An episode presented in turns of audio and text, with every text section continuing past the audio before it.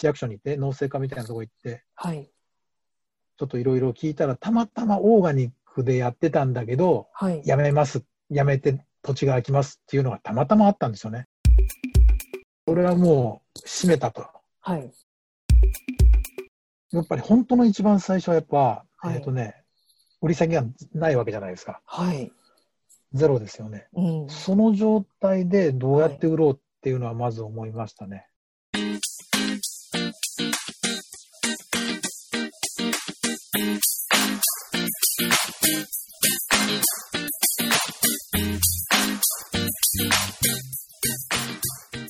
皆さんこんにちは。インタビュー、まおです。今日は2021年1月7日です。2021年に入って最初の放送になります。明けましておめでとうございます。え今日のゲストは静岡県浜松市の鈴木農園の鈴木さんです。鈴木さんは2回目のゲストの岩田さんご夫妻の義理のご家族で、岩田さんご夫妻の有機農業や田舎での生活の様子にインスパイアされて、ご自身でも移住、そして収納をされました。前半の今回は鈴木さんが移住をし、そして野菜を実際に販売するところまで、どのようにこぎつけられたのかについて詳しくお話をしていただきました。これから有機で収納を考えているという方には参考になることが多いのではないかと思います。それではどうぞお聞きください。Interview. Interview. えー鈴木ファームの鈴木さんにお越しいただいております。えー鈴木さんは静岡県浜松市で農業を、有機農業を8年間これまでにされていらっしゃいます。鈴木さん、こんにちは。こんにちは。はい。えーそれではまず鈴木さんが有機農業を始められたいきさつについてお聞きしたいんですが、えー鈴木さんはもともと浜松市の出身で、えーいわゆる U ターンで収納されたということになるかと思います。で、はい今お住まいの浜松市で収納される前はどちらで何をされていたんでしょうか？東京で、はい。えっ、と、アパレルの通信販売の会社で働いてました。あ、アパレルの通信販売だったんですね。うーんで、その、えーまあ、農業をやってみたいな、野菜作りたいなって思われたそのきっかけっていうのはどういったことだったんでしょうか？えっ、と、それまでなんか不自由のない普通にサラリーマンの生活を送ってたんですけれども、はい。えっ、と、東日本の震災があって、うん。それでこう、お金があれば買えるとか思っていたものが、実はそうではなかったと。はい。はい。お金を出しても買えないと。なんていうんですかね、その時に価値観が大きく変わったというか、うん。そうですね。はい。ということに気づいたのと、はいあとはその、放射能が放出されて、うん。はい。まあ、まあ、都内でもその何ベクレルとか、あの、染料が出たりしてた時期があったじゃないですか。はい。で、ああいうのを見て、でもはい政府は大丈夫、大丈夫って、直ちに影響ないって、まあはい影響直ちにないかったのかもしれないですけど、はい。なんかそういうのでだんだんその食品に対するし、なんていうんですかね、うん。不信感とか、うん。はい。うん、何を信じていいかわからないっはい。ていうのが出てきて、はい。まあそんな中、あの、水蒸気爆発とかがあって、あの、はいあの義理の弟のいる長野県に、はい一回疎開じゃないですけど、ちょっとお休み、会社も休みになったので、1週間ぐらい行ったんですよね。はい。うん、そう、その時の生活がなかなかこの脳的な暮らしというのが、はい。なんかこう新鮮だったんですよね。それで、はい。あ、いいなと、はい。と勘違いをしてしまって、はい。そうそれでこう始めてみようかなって思いましたね。うーんそう長野の、まあえー義理の弟さんっていうのはこのポッドキャストにも2回目に出ていただいた岩田さんのご夫妻なんですけれどもその、はいじゃあアイリーファームで、まあ、農泊みたいな形で野菜とかを、まあ、畑の様子を見たり野菜を食べたりしてあこれいいなみたいな感じだったっていうことですよね。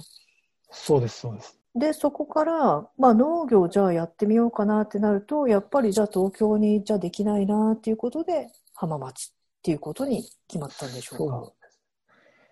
そうですね。まあうん、1年間はその大平農園で研修のような感じで毎日行ってたんですけれども、はい。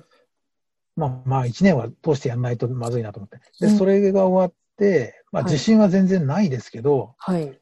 なんですか、いつまでも研修先でいてもしょうがないなと思って、はい。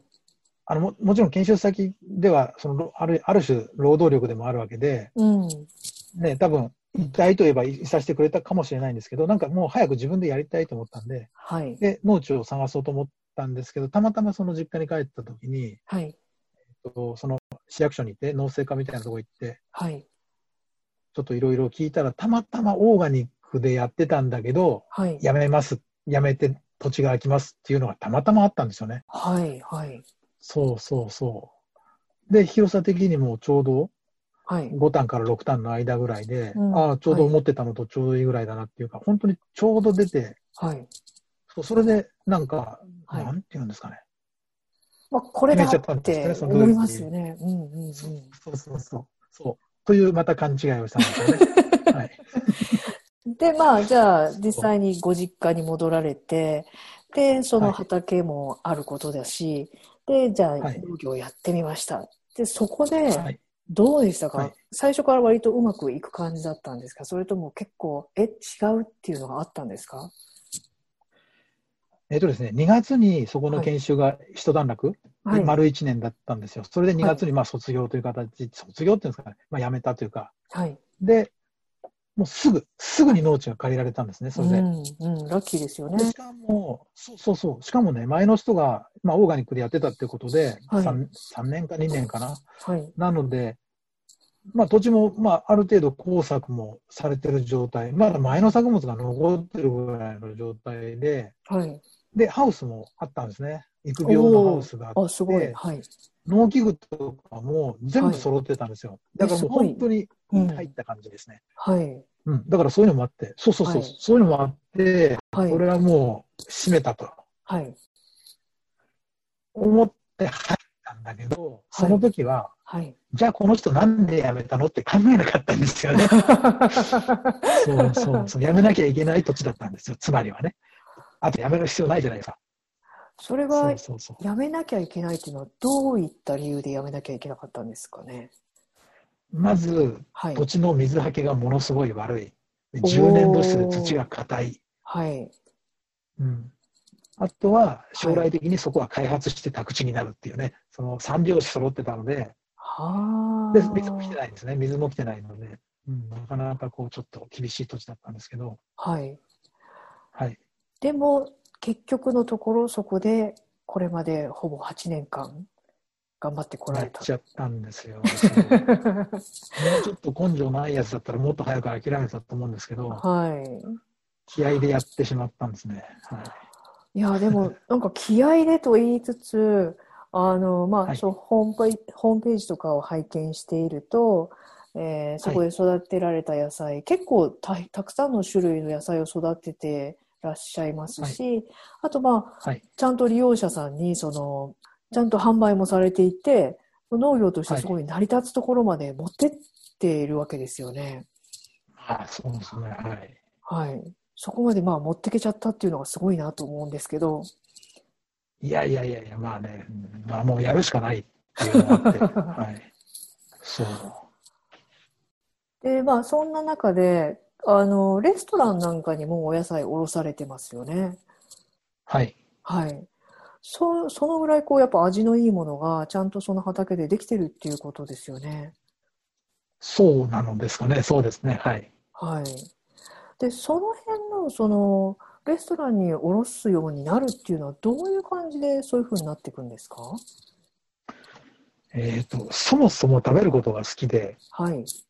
えっ、と、まあ、野菜にしても、まあに、なんで他のものにしても、もうとにかく食べることが好きで、美味しいものを食べたいっていうのがあって、はい。ま美味しいレストラン、レストランとかも、まあ行ったりはしてました。で、はいやっあともう一つ自分思ってたのは、その、美味しいものを作るには美味しいものを食べなきゃダメだとうーん、なるほど。はいい。うのも思っってたから、そはいの別に値段とかは関係なく、はいあ。のちゃんとしたレストランとかも行くようにしてましたし、まあ、はい行。くようにしてたっていうよりは、行きたくて行ってたんですけどね、はい。そう、それで、そういうふうにして、なんていうんですか、レストランはいろんなところ、まあ、もう好きで行ってたんです。うんうんでうんそういうレストランに行くと、はい中にはそのシェフの方で声をかけてくださる方とかもいて、はい。あの無駄に日焼けとかしてるので、もう真っ暗になってるわけですよね、あの常に。何やってんですか、あなたみたいな。はい。そうそうそうそうそう。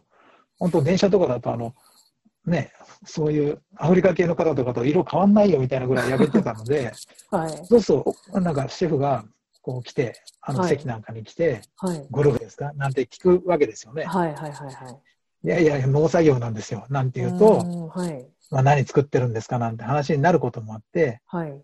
で、野菜を、なんですかね、送る、なんですかね、試しに一回送ってみたりとか、うんはい。そこでなんかご縁がいただいて、はい。で、それでもし良ければこう続く方もいるし、うんその、まあ僕の野菜は合わなければ合わ,、はい合わない方もいるしって感じで増えたりはい。しました。はいうんそう、レストランの、まあ、シェフの方からこういうの作ってとか、そういうリクエストもあったんですか？もちろんありますけど、うんなかなかその、簡単にはできなかったりして、はい、はい。そうそうですね、例えば、レストランから要望があるっていうと、例えばプンタレッラっていう野菜があったんですけど、はい。まあそれはまあ、なんとかできましたけど、うんあのー、アーティチョークとかはい。いうと、あーなんていうんですかね、結構時間もかかる野菜ですし、はいなかなかその、あんまりやってる方もいなくて、はい、はい。参考になるものもないし、はい。こう、なかなか難しかったり、はい。で、実際作ってみたらなんかその品種が違って、なんかトゲがすごかったり、なんかいろいろあって、はい。必ずしもうまくはいかなかったですね。うんむしろそのレストランからの要望っていうよりは、はい。逆にこの僕の作ってる野菜の、うんなんですかね、その、委託販売ではないので、これを作って何トン作ってとか、あの、はい。何キロ作ってというスタイルじゃなくて、僕の作ってる野菜を、あの、野菜セットのちょっと大きい版みたいな感じで出してたので、うん。はい、そうですね。個人の方と同じような感じ。ただし、量がちょっと多かったり、量、はいなんていうんですかね、その、あんまり細かくたくさんというよりは、うん。あの、ある程度のボリュームを持ってもうちょっと種類を減らし減らしてみたりとか、うん。まあ、レストランの要望もあるんですけれども、はい。そう、そんな感じで出してましたね。うんあと。ね、面白いのは、レストランによっては、はい。あの、曲がった野菜をくれとか、え、なんでですか？そうそういうのがありましたね。小さい野菜をくれとか。例えば、はい。あのーなんだろう、何か、例えば、肉の付け合わせでもいいですけど、何か乗せるときに、うん。ちょっとこう曲がってた野菜も、まあ面白みがあるじゃないですか。はい。曲がったししとうだったりとか。うん。でも逆にそういうのはスーパーではもう売ってないじゃないですか。うん。そういった意味で、あれですね、その曲がった野菜とかはい。は欲しがってたのかなって思いますね。へえ、そう曲がった野菜を出すことで、これすごいオーガニックだよっていう雰囲気を出したかったってことですか？それとも造形的に単にもう面白いから？造形的に多分そうだと思います。へえ、はい。そういうのもあるんですね。はい。そうそうそう。曲がってるからまずいってわけじゃないですからね。前に鈴木さんとお話ししたときに、野菜を作ることよりも売る方が難しかったっていうふうにおっしゃってて、ああそういうものかってすごい思ったんですけれども、その、はいまあ売り始めたときに、はい大変だなって思ったことって何だったんでしょうか？やっぱり本当の一番最初はやっぱ、はいえっ、とね、売り先がないわけじゃないですか。はい。ゼロですよね。うん。その状態でどうやって売ろうっていうのはまず思いましたね。はい。で、野菜セットも最初から組めるわけではなくて、うん最初にまずできてきたのは何だったかな、レタスだったかな。はい。まあ、レタスだけじゃもうどうしようもないんですよね。うん。セットにはならないんで。はい。で、どうしたのかなどうしたんだろう最初は自分で食べましたね。そうですよね。うん。まず食べてみますよね。はい、はい。で、はい。あ、そうだ。はい。知人の紹介で、なんか直売所みたいなとこも、なんはか、持ってったらう、なんか売ってくれるっていうようなところがあって、そこはいに少し持ってったりもしたんですけど、まあ、はい。ビビたるものですよね。うんうんうん。あとは当時はあのお客さんがまさにいない状態なんで、その、はい。なんていうんですかね、オーガニックマーケットみたいな、はい。なんて言ったらいいんでしょう。イベントみたいなあのとええころでうん出店して、うんあの、売ってっていうのはやりました。うーんで、その個人の固定客っていうのはどういうふうにしてじゃあついついてきたんですか？お口コミみたいな感じなんですか？まさにもう口コミですね。まず最初は畑の近所に住んでる方が、はい。まあ、こう気になってこう、何やってんのみたいな感じでうん、おはい。話ししてくださって、はい。で、いや、オーガニックで野菜作ってんですよって、いや、私そういうの食べたいのよなんていう感じでまず買ってくださる。はい。で、その方がもうう、周りの方にどんどん教えてくれるというか、その、あれですね、その、まさに、まあ、営業部長のような感じで、うんいろんなところで勝手に営業してくださって、はい。どんどんお客さん連れてきてくれる。で、また、そういうちゃんとした方の、はい。なんですか、僕の野菜を継続して買ってくださるような方のお友達ってやっぱ、しっかりした考えを持たれてる方が多くて、まあ、うんしっかりしたっていうとなんかあれですけど、まあは、い。そういう野菜を食べたいと思われてる方が多くて、はい。で、比較的その、そういう方たちの、なんですか、口コミで広がっていくっていうのはあります。うんその、あとは、それは市内の話ですね、市内。はい。はい。はい。で、ほとんどっていうか、まあ、70%ぐらいは多分東京なんですけども、売り先は。あ、そうなんですね。はい。東東京に関しては、もともと東京に住んでたので、そのはい時よく行っていたお寿司屋さんとか、はいそ。のお世話になった方が、えっ、と、まず買ってくださって、うん。お店で使ってくださったり、そのお店の客におすすめしてくれて、そうそういう方からまた広広がったっていうのはありますね。でも、そのお寿司屋さんが、じゃあまずはその味を認めてくださったっていうことですよね。どう、そうなんですかね。はい、ありがたいことですね。えー、だって美味しく長ないい付き合いだったので、はい。ああ、でも美味しくそうですよねなかったらやっぱり勧められないと思うんですよね。まあ、そうですよね。そうですよね。うん。そうですね。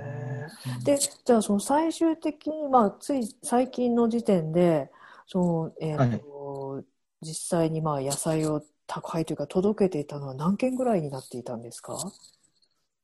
えっ、と、週に、はいえっ、と、作業時間確保するために2回しか、週2で出してたんですけども、はい収穫は、はい。えっ、と、月目ですね。はい。えっ、と、1回にまあ10件から20件ぐらい。うんだからはい週で20から40の間ぐらいですね。はい。うんこれは基本的には野菜を育てたり出荷したりするのはお一人で全部やられてたんですか、そう、全部僕一人です。はい。おーすごいですね。一人で20件とか。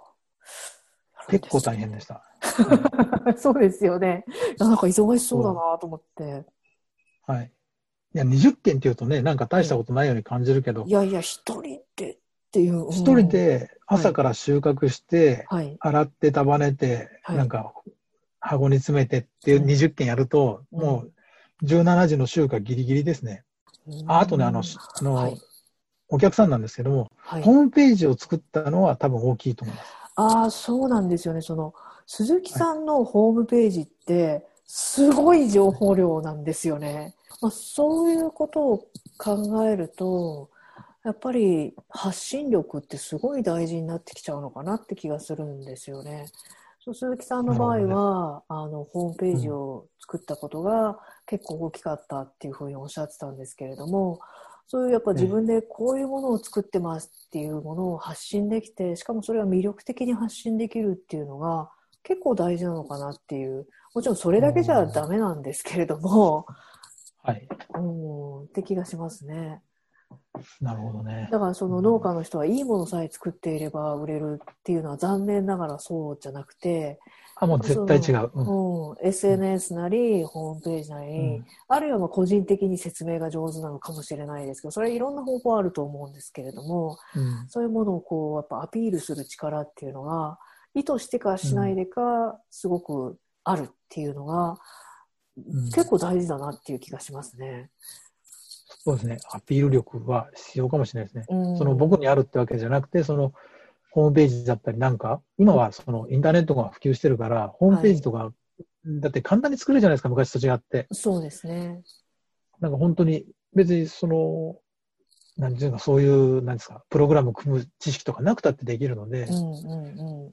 そう。で、皆さん難しいと思ってやんないでしょ？まあ、手間はかかりますよね。うん。でも、でも、そこまででもないです。僕、ホームページ作ったのって、はい。多分、一1年ぐらい経ってからなんですけど、冬の間に作ったのかな？うん。だから、ふ夏の間は、とにかく写真を撮りためといて、野菜の写真とか。はい。で、こあのホームページをこう頭の中でイメージして、こんなの載せようって。で、その写真をどんどんどんどん1年分撮りためといて、冬の間、はい。ちょっと時間ができた時にこうホームページ作ったんですけど、うんうん。僕なんかフリーのホームページ使ってるので、なんかはい。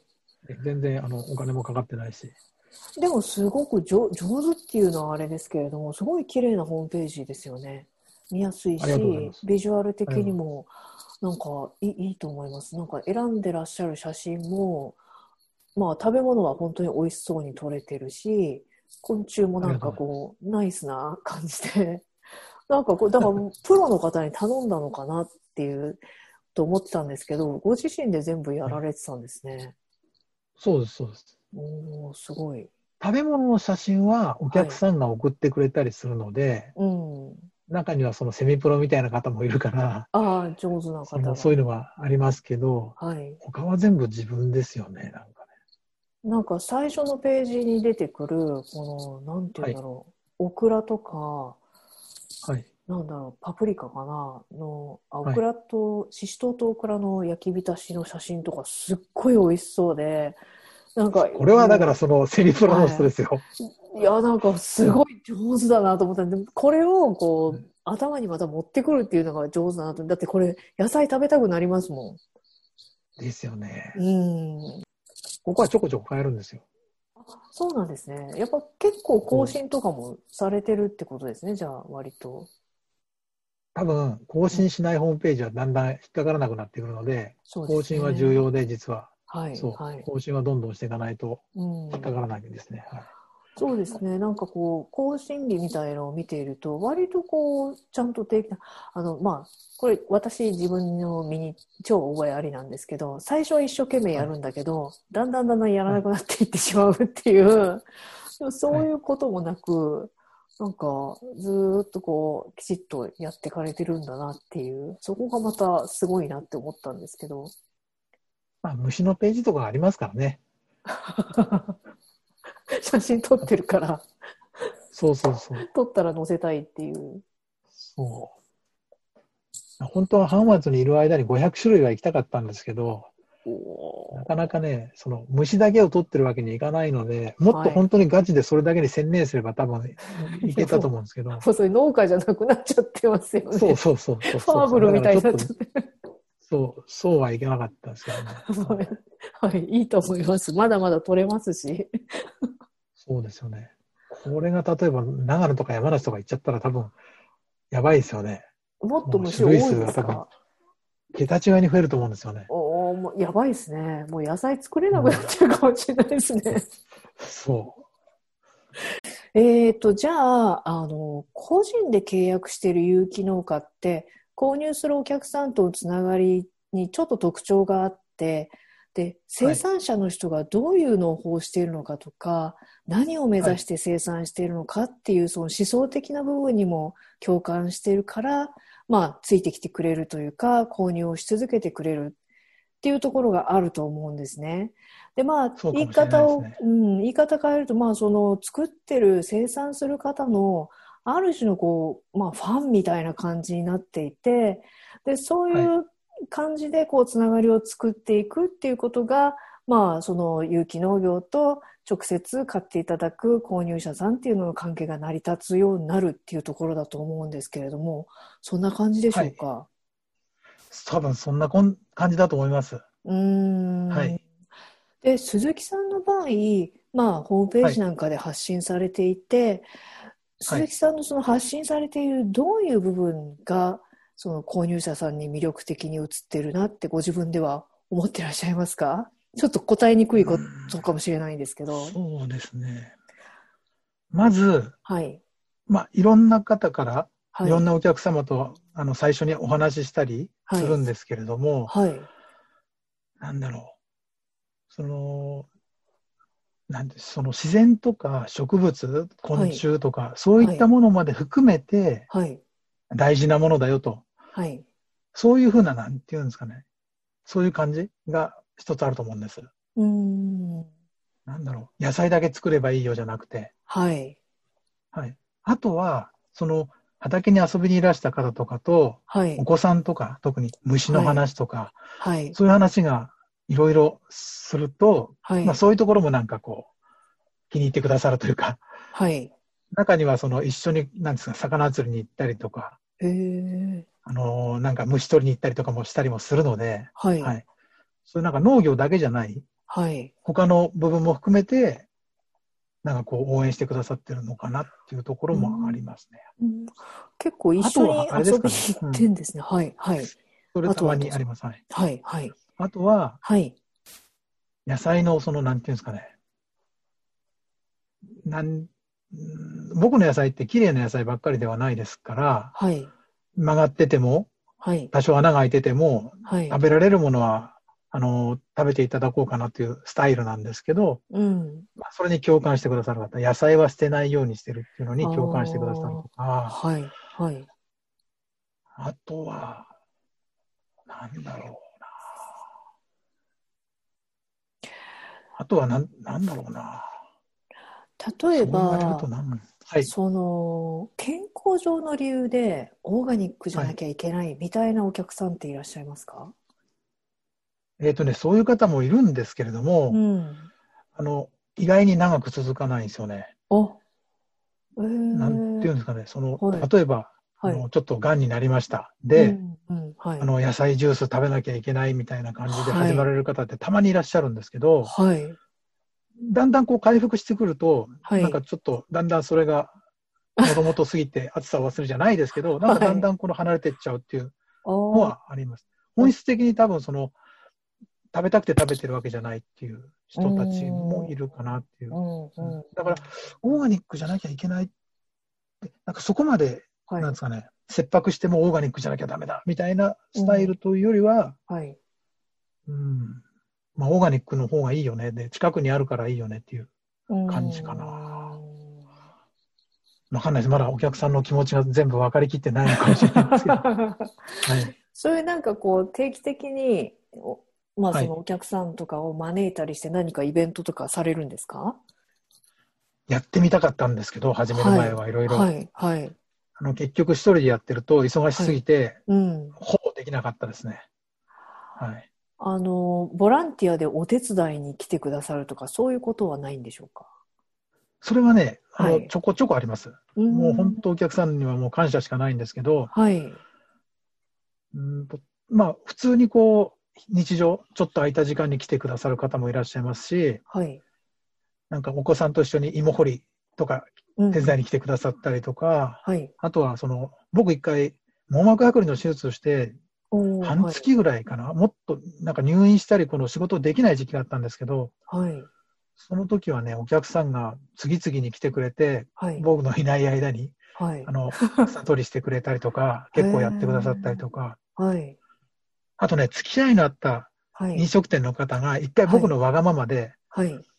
どうしてもその夏場にヨーロッパに行ってみたいっていうのがあったんですよね。はい。はい。はい。冬しか行ったことなくて。はい。で、その時、うん、その間、夏のほんの1週間ぐらいですけれども、その時、飲食店の方が、はい。その朝の仕事の前に、うんお昼ランチの前に畑に来えて、すごい。はい。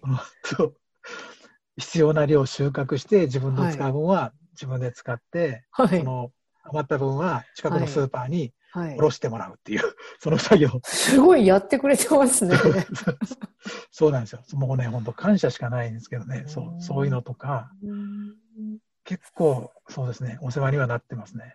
あとね、草刈りが進んでないと、お客さんが見かねて買ってくれるとかね、うん、いろいろうんあります。はい。あのでもまあさっきからのまあ話のつながりになると思うんですけどやっぱりその鈴木さんのことが、まあある意味好きで野菜取ってらっしゃるんだと思うんで、そういうお手伝いっていうか、まあ、ボランティアで関わるっていうのは実はもっとやりたいって思ってるかもしれないですよね。そうかもしれないですね。うんはい。ありがたいことですね。はい。はい。というかもうまあ、私、皆さん当然ね、うんお仕事とかもあるから、はい。その中で多分こう、ね、てくださってるんだと思うんですけど、うんはい。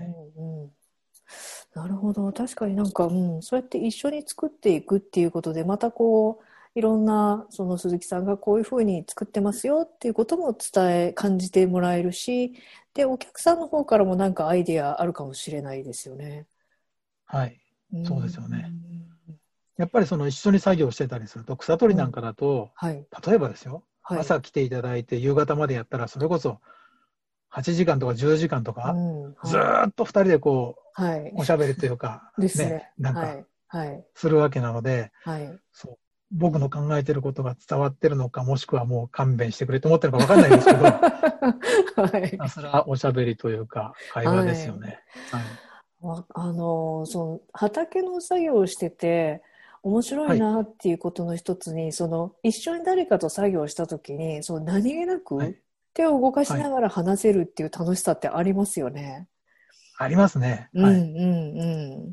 あれはちょっとなんか一人だとね。そうまあ一人も楽しいんですけどでもなんかこううん。はい。ただ会話するっていうのじゃなくて手を動かしながらやってるっていうところがなんかいい感じの距離感っていうか。あそうそう、そうかもしれない。うんうんうん。なんか、お互い面と向かって目をつき目を合わせて、そうこう突き合わせて話してるのじゃなくて、うんなんか作業しながら、そうでも時々ちゃんとこう、コンタクトしながら、そっていう感じですよね。それも青空の下でか、まあ雨の中かもしれないですけう。ど。そうなんです。天気が良くてっていうね。うん。で、まあ、その休憩でちょっとお茶しましょうみたいなことをやって、っていうので、まあ私はそういうのがまた好きで、多分はい。野菜作りちょっとハマっちゃったってところもあるんですけれども、いいですよね。うん、うん。いいと思います。その、まあお野菜を売るときに、私は、はい。あの、まあ、アメリカに1年ぐらい前まで住んでいて、アメリカでは、その、オーガニックの野菜って、もう3倍ぐらいの値段だったりしたんですよ。普通の、なるほど。うん、スーパーに売ってるの。で、もう、で、それも生産者、あか買う方の側も分かっていて、高くてはい。も買うっていう感じだったんですけど、日本って、はまあ、もともとのその野菜の値段が安いので、どうしてもはい。有機農業の方もやっぱり安く売らざるを得なかったりとか、あるいはもうはい。道の駅なんかで売っちゃうと本当に安く売らなきゃいけないっていう状況あると思うんですけれども、で、はいそれがまあ有機農家さんが結局長く続けていけない原因になってたりするっていうのをちょくちょく聞いたり見たりするんですが、その辺についはいてどう思われますか？それはね、やっぱり、はい。一般的にはこう、安い価格で、こう、なんていうんですかね、流通してるなとは思います。うーん。その、最低限、はいその農家が、はいその生活できるというか、贅沢はしなくていいですけど、最低限農家が、そのうんなんていうんですかね、自分たちがせお客さんとして、お客様としてはい。食べてる方がね、はい自分たちと同じレベルの生活ができるぐらいの生活を農家にさせて、ん。なんくださるようなスタイルだといいんですけど、はい。なんかそこまで考えないで、ただの品物として考えてしまうと安い方がいいと。うんで、だったら安い、もっと安い人がいるなら安い人から買おうとか、はい。っていう風になってしまうと、どうしてもなんか物として見ちゃうと、単純にうんうん。安い方がいいってなっちゃうんですけど、はい。ただ農業の場合、農業っていうか、こういったスタイルだと、うん。なんていうんですかね、キュウリはキュウリかもしれないし、大根は大根かもしれないんですけど、うん。僕の作った大根っていうのは、この世に僕しか売ることができないわけじゃないですか。はい。だそこはちょっとあの、うーんと違うと思うんですよね。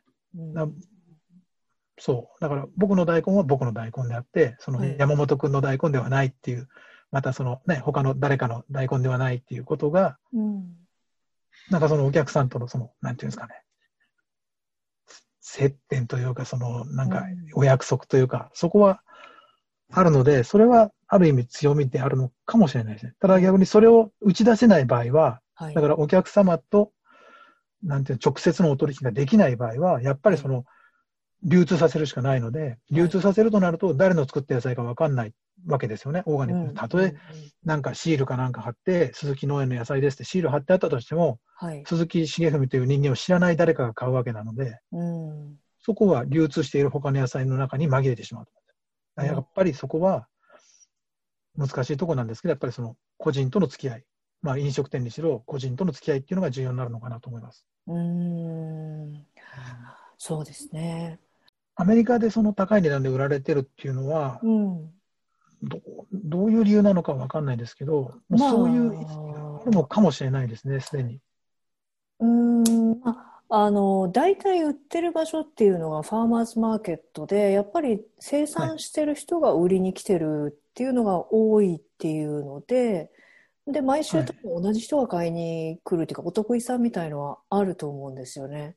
ああありますね、はい、うん、そういう関係性もありますが、まあ、大前提として、はい、えーはい、医療費が非常に高い国なので自分の健康は自己責任っていう意識がものすごく強くて、やっぱり少しでも健康になれるものを買わなくてはならないっていうのが強いんだと思います。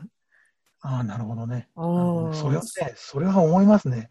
だって、結局、あのー、野菜ね、例えば野菜セット2000円、はい、週に1回2000円が高いっていう人いらっしゃいますけど、うん、あと野菜ね、そんな、人参が3本で200円、えー、高いとかっていう人いるかもしれないけど、はい、ちょっと待ってくださいと、うん、あなた医療費いくら払ってますっていう、うん、病院に1回行ったらそれこそあの1000円、2000円払うわけですよね。うん、で、それって実はその保険料の分が3割負担だとしたら、もっと6000円とか払ってることになるわけじゃないですか。で、それこそ癌になったら、抗がん剤1本8万円か分かんないですけど、そういうお金をどんどん使うわけじゃないですか。お医者さんには、それだけのお金を払う。1万円だろうが2万円だろうが払うけど、うん、農家にはなんかこう、買い叩くみたいな。ね。確かに、ね、そこちょっと発想を変えれば、はい、あじゃあ、普段ね、普段から食べるもの、要は体っていうのはお腹に入れたもの、口から取ったものだけでできてるわけですよね。うんうんうん、だから、それを変えてみようかなって、ちょっといいいいと自分が思えるものに変えてみようかなっていうのが、浸透していけば変わっていくのかなとは思います。うん、だって医療費に比べたら安いもんですよ、日々の食費なんて。まあ、何百円の世界ですよね。そうそうそうそうそうそう。う確かに。うん、はい。じゃあ、えっ、ー、と、最後の質問をしたいんですけれども、はい。本当は聞きたいこといっぱいあるんですけど、もう収録しきれないんで。はいはい、で、えっ、ー、と、まあ、今、えー、コロナのこともあって、移住をして、はい、したいな、地方に移住したいなって思ってる人は増えてるっていうふうに言われてます。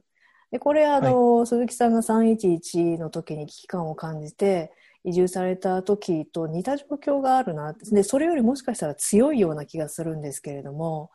で、はい、やっぱ地方に移住しようってなった時にじゃあ有機農業をやろうっていう人は結構いると思うんですね。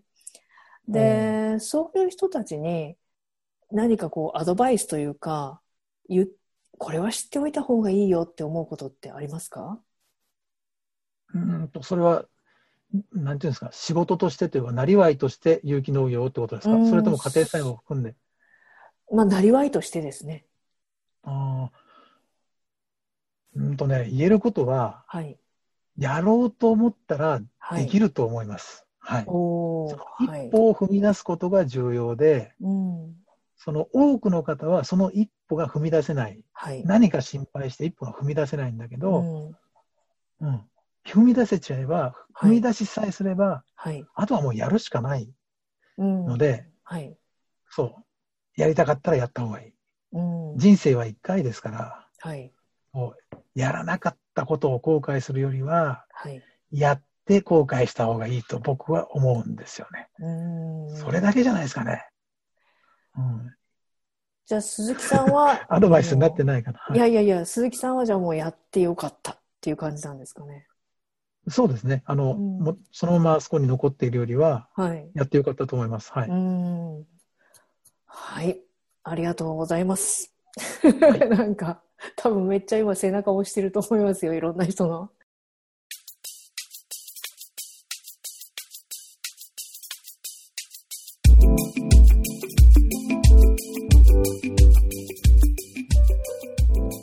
い、かがだったでしょうか、えー、鈴木さんはいろんな質問に対していつも明確に答えをくださいます。それはいろんなことに、え、向き合って自分の考えがしっかりとまとまっていて、そしてその考えに基づいて行動しているんだなというふうに思います。有機農業はいわゆる流通のラインに作物を載せないでお客さんと直接取引をする場合が多いと思います。つまりお客さんに対してのつながりを、え、生産する側が個人的に持つ必要がありますが、その時にお客さんが買ってくれる理由としては、え、生産する側のへのその信頼や共感があるからというふうに思います。で、あるいは、え、もっと言えば生産者の人間的な魅力によるところも大きいのではないでしょうか。しっかりとした考えに基づいて生産されていること、そういった考えや農法を伝える発信力があること、これが個人で有機農業をする場合には重要になってくるのかなと鈴木さんのお話を聞いていて感じました。野菜は作ることよりも売ることの方が難しいという鈴木さんの言葉が印象的でした。次回は虫が大好きな鈴木さんに畑の虫について語っていただきます。野菜の生産者にとって虫はどちらかというと悩みの種ですが、鈴木さんはそんな虫をこよなく愛しているそうです。どうぞお楽しみに。